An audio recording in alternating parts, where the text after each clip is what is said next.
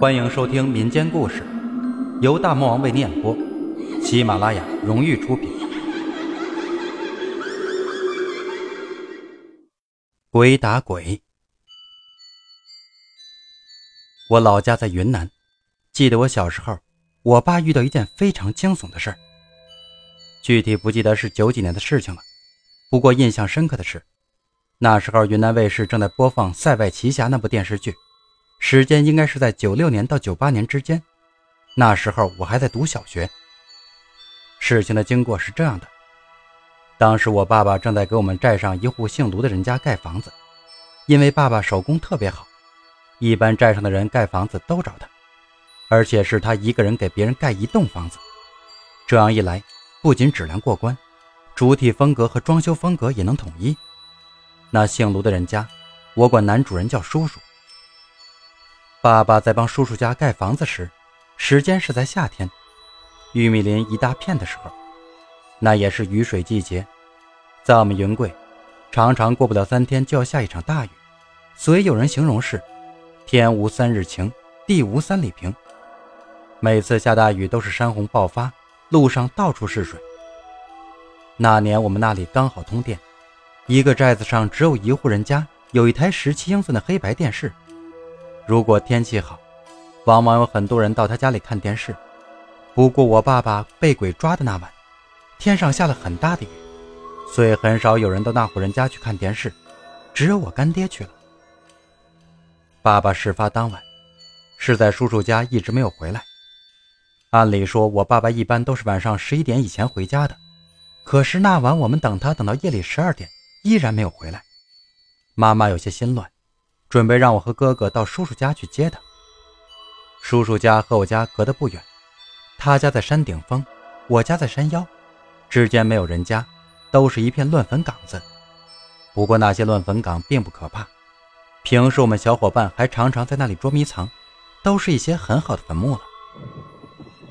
我和哥哥准备去接爸爸，但是外边大雨倾盆，路上都成小溪了。妈妈怕我们哥俩出事。就没让我们去。后来我们就睡了，妈妈心烦意乱。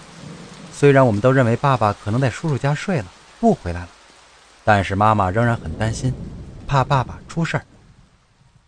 妈妈一直没睡，就放家里的收音机，放了大半晚上，直到凌晨四点钟，爸爸回来了。他脸色苍白，神色惊慌。妈妈责怪他，说为什么这个时候才来？爸爸说。这时候怎么了？现在最多十二点。妈妈说：“你自己往墙上看看钟表。”我爸看了眼钟表，什么也没说就睡了。第二天，爸爸躺在床上就没起来，脸色白得可怕。我爸以前是军人，身体一直都很好，可是突然就倒下了。后来去看了医生，医院查不出是什么病，只说体质虚，多吃营养品。后来，在我妈妈再三追问下，我爸才把真相说了出来。他说，当晚他是十一点半从叔叔家里出来的，他一直不知道五分钟就可以走完的路程，为什么他走了将近五个小时，而且外面一直倾盆大雨，我爸爸竟然鞋子上连泥巴都不沾，只是额头上有点露水，衣服都是干的。他也不知道自己怎么了。他说，他第一次在一片玉米地边准备小解。结果身子稍微倾斜了一下，就什么都不记得了。等再次有记忆的时候，是感觉自己躺在床上，但是是在外面。睁开眼睛，能够看到满天的星斗，还有月亮。但是想想，那天晚上是阴天，而且是初十都没有到，哪里来的月亮呢？爸爸当时还认为自己是躺在自家屋顶上乘凉呢，结果看到远处一座山很高。而且还看见松树了。我们寨子周围都没有松树，所以我爸爸觉得有问题，慌忙爬起来往前跑。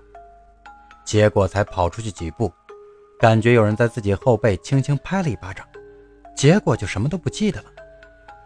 当他再次恢复记忆的时候，是感觉有人在他额头吹气，然后醒过来，自己就已经站在自己家的屋檐下了。当时我爸都不知道自己是人还是鬼。他犹豫了半天，没敢敲门，他怕吓到我们。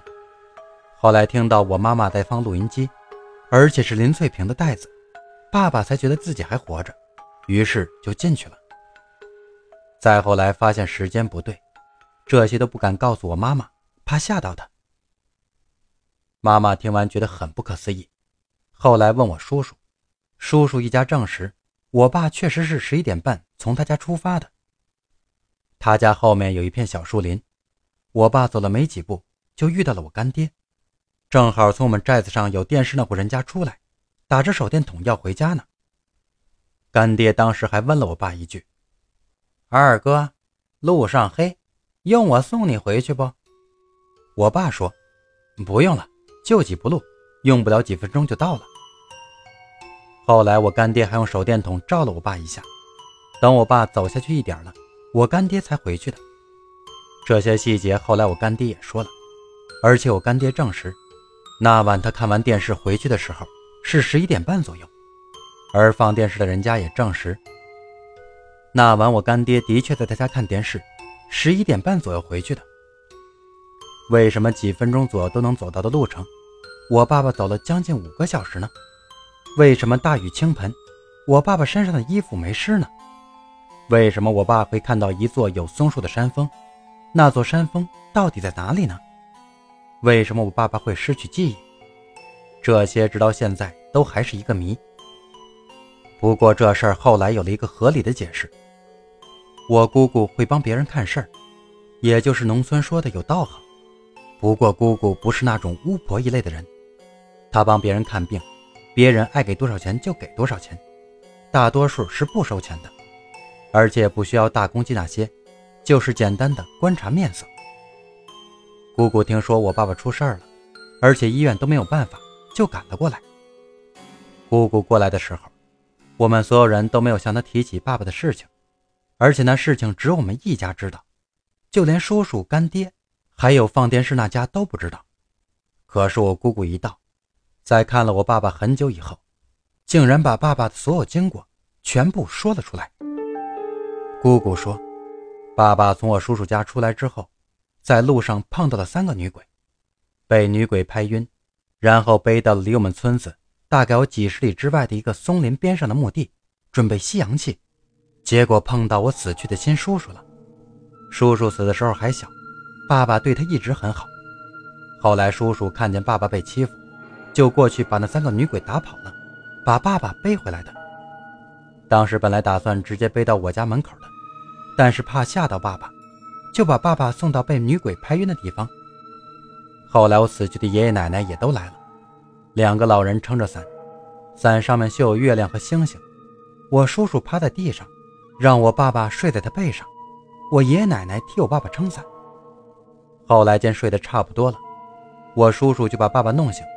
本来准备让爸爸自己回去的，但是看我爸爸醒过来很惊慌，怕他再出事只能在他背后吹气，再次把他弄晕，然后直接背到我家门口的。